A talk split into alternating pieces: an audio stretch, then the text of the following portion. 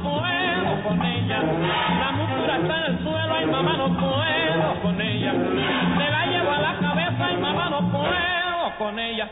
Amorcito corazón, yo tengo tentación de un beso que se prenda en el calor de nuestro gran amor, mi amor.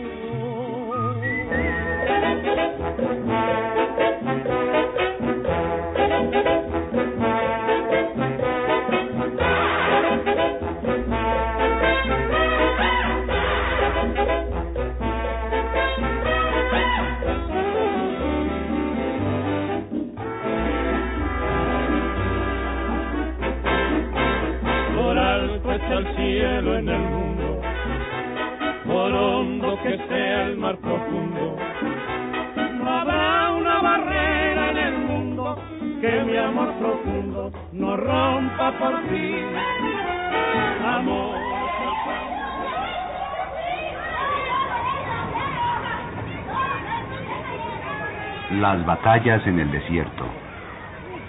Homenaje a José Emilio Pacheco.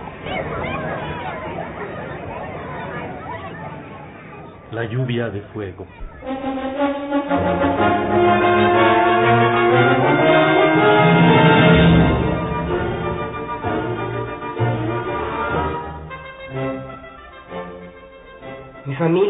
De las mejores de Guadalajara.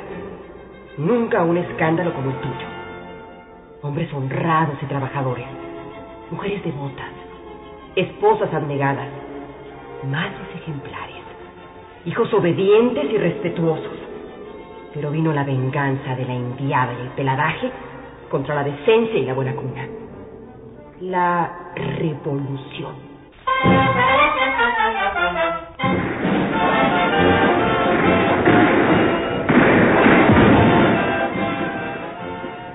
Esto es el viejo cacique. Se embolsó nuestros ranchos y nuestra casa de la calle de San Francisco, bajo pretexto de que en la familia hubo muchos dirigentes cristeros.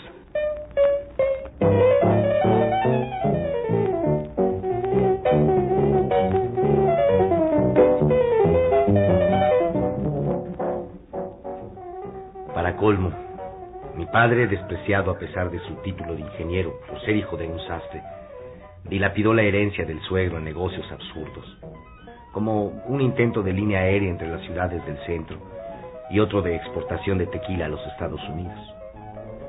Luego, a base de préstamos de mis tíos maternos, compró la fábrica de jabón, que anduvo bien durante la guerra, y se hundió cuando las compañías norteamericanas invadieron el mercado nacional. Y por eso estamos en la maldita Ciudad de México. Lugar infame. Sodoma y Gomorra en espera de la lluvia de fuego. Infierno donde sucedían monstruosidades nunca vistas en Guadalajara, como el crimen que acabas de cometer. Siniestro Distrito Federal, en que padecemos revueltos con gente de lo peor. El contagio, el mal ejemplo. Dime con quién andas y te diré quién eres. ¿Cómo es posible que, que en una escuela que se supone decente acepten al bastardo? ¿Qué es bastardo? O mejor dicho, al mancor de una mujer pública. Porque en realidad no se sabe quién habrá sido el padre entre todos los clientes de esa ramera pervertidora de menores. ¿Qué significa máncoro? ¿Qué quiere decir mujer pública? ¿Por qué la llamará ramera?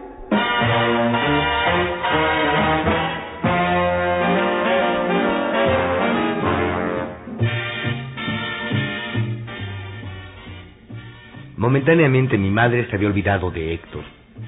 Héctor se vanagloriaba de ser conejo de la universidad. Decía que él fue uno de los militantes derechistas que expulsaron al rector Subirán y borraron el letrero Dios no existe en el mural que Diego Rivera pintó en el Hotel del Prado. Héctor leía Mi lucha, libros sobre el mariscal Rommel, la breve historia de México del maestro Vasconcelos, Garañón en el harén Las noches de la insaciable. Memorias de una ninfómana. Novelitas pornográficas impresas en La Habana que se vendían bajo cuerda en San Juan de Letrán y en los alrededores del Tívoli. Mi padre devoraba cómo ganar amigos e influir en los negocios. El dominio de sí mismo. El poder del pensamiento positivo. La vida comienza a los 40. Mi madre escuchaba todas las radionovelas de la XCW mientras hacía sus quehaceres y a veces descansaba leyendo algo de Hugo Wast o de M. Daly. Apague la luz y escuche. La serie radiofónica de más impacto, con la actuación del primer actor de habla hispana, Arturo de Córdoba.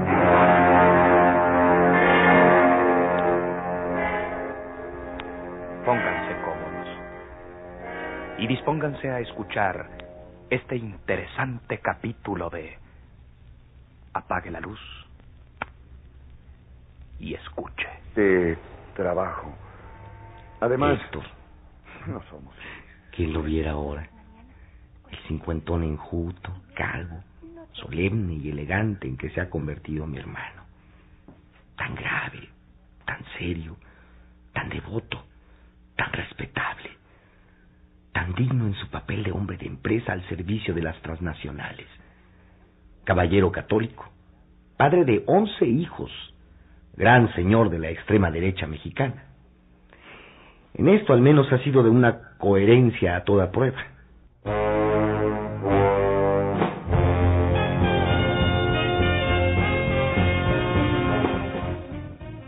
Pero en aquella época, sirvientas que huían porque el joven trataba de violarlas, guiado por la divisa de su pandilla.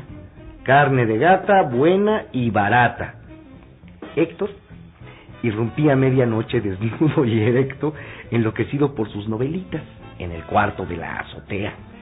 Forcejeaba con las muchachas y durante los ataques y defensas, Héctor eyaculaba en sus camisones sin lograr penetrarlas. Los gritos despertaban a mis padres, subían. Mis hermanas y yo observábamos todo agazapados en la escalera de caracol. Regañaban a Héctor, amenazaban con echarlo de la casa y a esas horas despedían a la criada, aún más culpable que el joven por andar provocándolo. Enfermedades venéreas que le contagiaban las putas de Meave o bien las del 2 de abril. Un pleito de bandas rivales en los bordes del río de la Piedad. A Héctor de una pedrada le rompieron los incisivos. Él con una varilla le fracturó el cráneo a un cerrajero. Una visita a la delegación porque Héctor se endrogó con sus amigos del Parque Urueta e hizo destrozos en un café de chinos. Mi padre tuvo que pagar la multa y los daños y mover influencias en el gobierno para que Héctor no fuera a Lecumberri. Cuando escuché que se habían drogado, creí que Héctor debía dinero, pues en mi casa siempre se le llamó drogas a las deudas. En este sentido, mi padre era el perfecto drogadicto. Más tarde, Isabel, mi hermana mayor, me explicó de qué se trataba. Era natural que Héctor simpatizara conmigo. Provisionalmente le había quitado su lugar como oveja negra.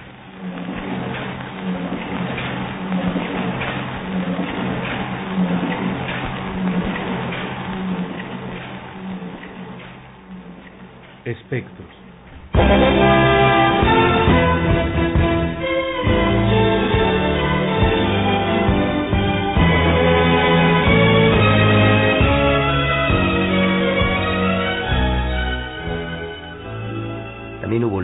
A principio de año, cuando Isabel se hizo novia de Esteban. En los 30 Esteban había sido famoso como actor infantil. Lógicamente al crecer perdió su vocecita y su cara de inocencia. Ya no le dieron papeles en cine ni en teatro. Se ganaba la vida leyendo chistes en la XW. Bebía como loco. Estaba empeñado en casarse con Isabel e ir a probar suerte en Hollywood, aunque no sabía una palabra de inglés. Llegaba a verla borracho, sin corbata, oliendo a rayos, con el traje manchado y luido, los zapatos sucios. Nadie se lo explicaba. Pero Isabel era aficionada, fanática. Esteban le parecía maravilloso porque Isabel lo vio en su época de oro, y a falta de Tyrone Power, Errol Flynn, Clark Gable, Robert Mitchum o Cary Grant, Esteban representaba su única posibilidad de besar a un artista de cine, aunque fuera de cine mexicano. Tema predilecto de las burlas familiares, casi tan socorrido por nosotros como el régimen de Miguel Alemán. ¿Ya viste qué cara de chofer tiene el tal Pedro Infante? Sí, claro. Con razón les encantan las gatas. Amorcito corazón, yo tengo tentación de un beso que se prenda en el calor de nuestro gran amor, mi amor. Yo quiero ser. Una noche mi padre sacó a Esteban a gritos y empujones. Al llegar tardísimo de su clase de inglés, lo encontró en la sala a media luz con la mano metida bajo la falda de Isabel. Héctor lo golpeó en la calle, lo derribó y lo siguió pateando hasta que Esteban pudo levantarse ensangrentado y huir como un perro. Isabel le retiró la palabra a Héctor y empezó a utilizarme por cualquier motivo. Si bien yo había tratado de frenar a mi hermano cuando patearon al suelo al pobre Esteban. Isabel y Esteban no volvieron a encontrarse jamás. Poco después, aniquilado por el fracaso, la miseria y el alcoholismo, Esteban se ahorcó en un ínfimo hotel de Tacubaya. A veces pasan por televisión sus películas y me parece que contemplo a un fantasma.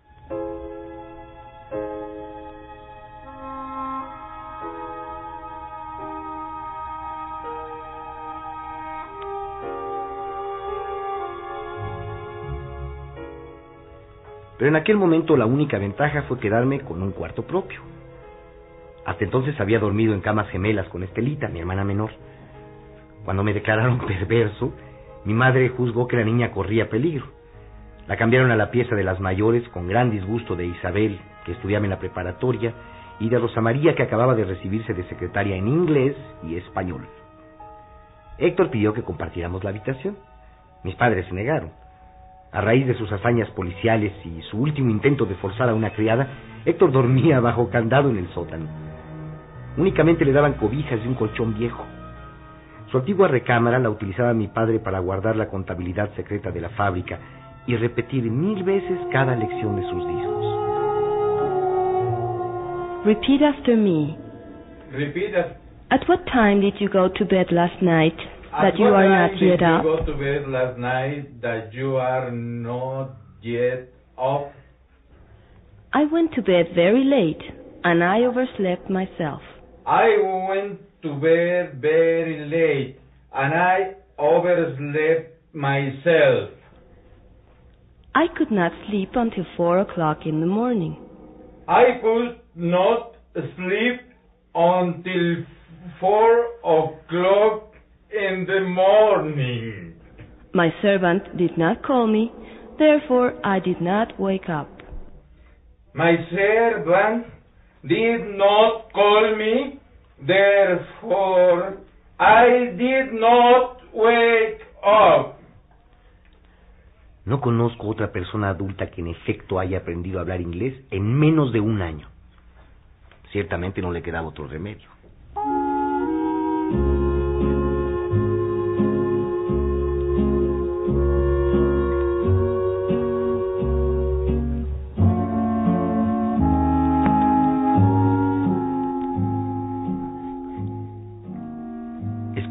Sin ser visto una conversación entre mis padres. Pobre Carlitos. No te preocupes, se le pasará. No, no, no. Esto lo va a afectar toda su vida. Qué mala suerte.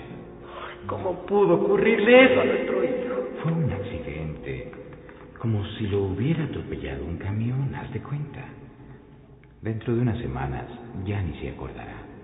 Si hoy le parece injusto lo que hemos hecho, ¿cuándo crees que comprenderá que ha sido por su bien? Es la inmoralidad que se respira en este país bajo el más corrupto de los regímenes. Ve las revistas, el radio, las películas. Todo está hecho para corromper al inocente. Así pues, nadie podía ayudarme. Estaba completamente solo. El mismo Héctor consideraba todo una travesura, algo divertido. Un vidrio roto por un pelotazo. Ni mis padres, ni mis hermanos, Ni Mondragón, ni el padre Ferrán, ni los autores de los tests se daban cuenta de nada. Me juzgaban según las leyes en las que no cabían mis actos.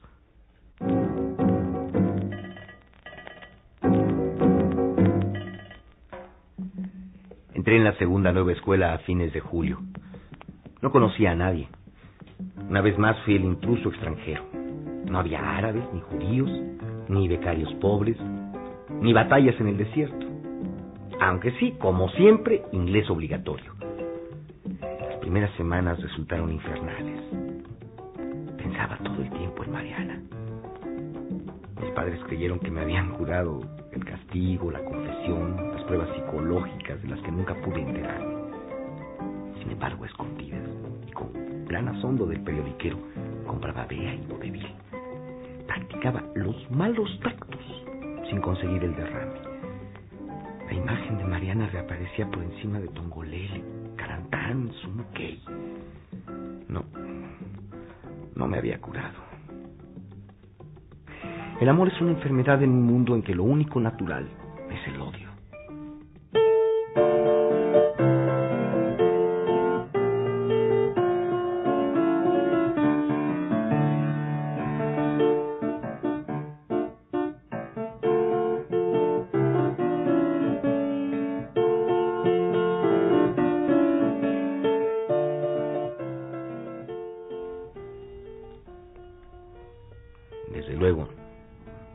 Ver a Jim.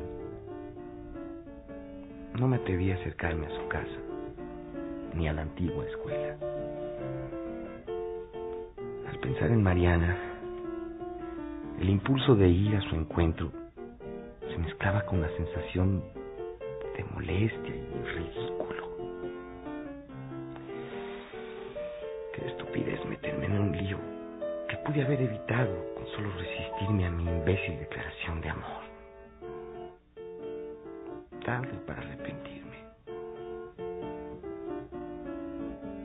Hice lo que debía.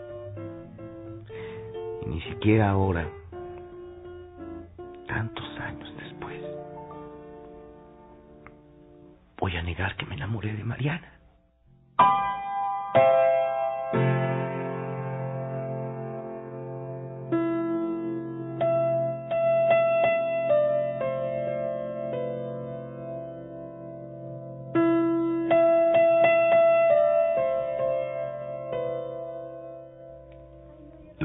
Batallas en el desierto. Homenaje a José Emilio Pacheco. Por alto está el cielo en el mundo, por hondo que sea el mar profundo. No habrá una barrera en el mundo que mi amor profundo no rompa por ti. Amor es el pan de la vida, amor es la cosa divina.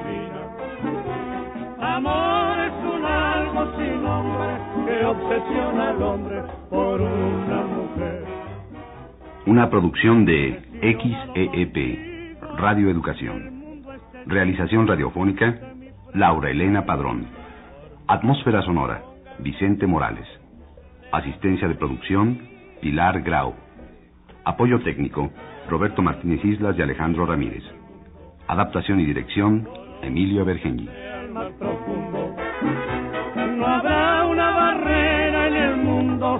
Que mi amor profundo no rompa por ti.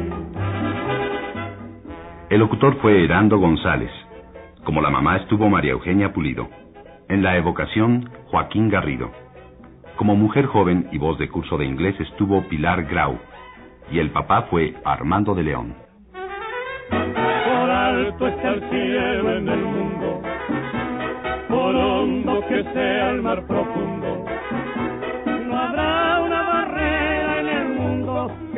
Amor profundo no rompa por ti. No rompa por ti.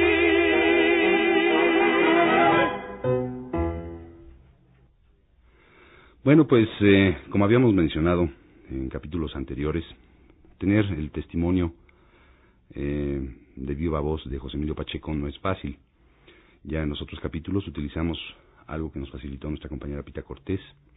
El día de hoy quisiéramos que pusieran atención a algunos conceptos que vierte José Emilio Pacheco en una rueda de prensa a la que asistió él, en donde se le inquiere sobre varios asuntos y nos pareció atractivo incluir eh, la opinión que tiene José Emilio sobre el medio que hace posible que ustedes y nosotros en este momento nos estemos comunicando, sobre la radio. Pero también habla acerca de la censura. Les pedimos comprensión para la calidad del mismo, dado que es un testimonio que fue grabado en forma eh, completamente casera, y quisiéramos mm, de paso agradecer a Federico Campbell el que nos haya facilitado este testimonio para enriquecer el homenaje que le hacemos al escritor mexicano. Yo diría que hay, hay los siguientes grados de censura en México. El libro es libertad absoluta, tú puedes decir absolutamente lo que quieras en un libro, eh, pero, por una idea un poco desdeñosa, decir el libro no va a llegar a nadie, va a llegar a 3.000 personas. En una revista puedes decir casi, casi todo. En un periódico menos, mucho menos. En el radio mucho menos y en la televisión muchísimo menos. En el radio dicen cosas, yo supongo que eso es un fenómeno nacional también, de repente uno prende el radio y están diciendo cosas terribles que no se leen en la prensa y sobre todo que el radio tiene una, una ventaja, ahí está también los prejuicios que se decían, el radio va a desaparecer, la televisión va a matar al radio, no, al contrario, yo creo que el radio ha cobrado una, una importancia muy grande y que tuvo mucha importancia el 19 de septiembre. Si no hubiera sido por el radio, nadie se hubiera enterado de lo que había pasado con el terremoto, ¿no? Este, que es que eh, si yo quiero, si, si yo quedo muy inconforme con lo que ustedes escribieron, yo puedo mandar una carta a su periódico porque no sé si me van a publicar o cuándo me la van a publicar. En cambio, si es un programa de radio, yo puedo tomar el teléfono. Tiene esa inmediatez el radio y es difícil, y es difícil este, eh, censurarlo, ¿no? Tiene, eh, o sea, en ese sentido yo, diría que es el más democrático de los medios, el teléfono abierto. Porque si yo trato de presentarme en un, en un programa de televisión, a lo mejor me dicen, no, no, no puede pasar. Pero llamo por teléfono no sé, yo de la televisión realmente no puedo hablar porque no la conozco. Yo, diría que el, problema esencial, por eso, por eso le decía aquí a nuestro compañero que, cuál es el futuro de la libertad el que nosotros queramos darle. Que lo principal es no autocensurarse. No digo esto porque no me lo van a publicar en periódico. Yo digo esto a ver si me lo publica y a ver qué consecuencias tiene. Pero no censurarnos nunca nosotros, ¿no? Y también ser responsables este, no, no hacer, este, por ejemplo, hay, ustedes conocen este, este fenómeno eh, muy de la Ciudad de México que son los periódicos vespertinos, que de repente ponen eh, con unas letras de 40 puntos eh, algo muy exagerado. Yo digo, por ejemplo, el día que estalle la Tercera Guerra Mundial, ¿cómo la van a anunciar la extra ovaciones? ¿no? No se lo va a creer nadie porque dice este, Sí. dice, desapareció Monterrey y abajo dice, se quemó una maderería en Monterrey. por eso también, yo creo que también esa, con eso no quiero darle la razón al gobierno, pero que también un límite de la libertad de prensa es nuestra responsabilidad, no, no decir este, cosas por, por sensacionalismo y, o para desorientar a la gente. decir, que, bueno, que finalmente, pero que la responsabilidad de la libertad de prensa no es con el gobierno, es con el público lector breves, un poco defectuosos en cuanto a su captación, estos conceptos de José Emilio Pacheco, pero que nos acercan, por lo menos parcialmente, al perfil de lo que él es como persona, a lo que él ejerce como oficio, que es la literatura, pero más allá de la literatura, eh, el oficio que ejerce de vida, su perspectiva frente a lo que representa coexistir, cohabitar todos como hermanos en este planeta. Mañana concluirá este homenaje. Esperamos contar con su atención para el último capítulo de Las batallas en el desierto. Por su atención, muchas gracias.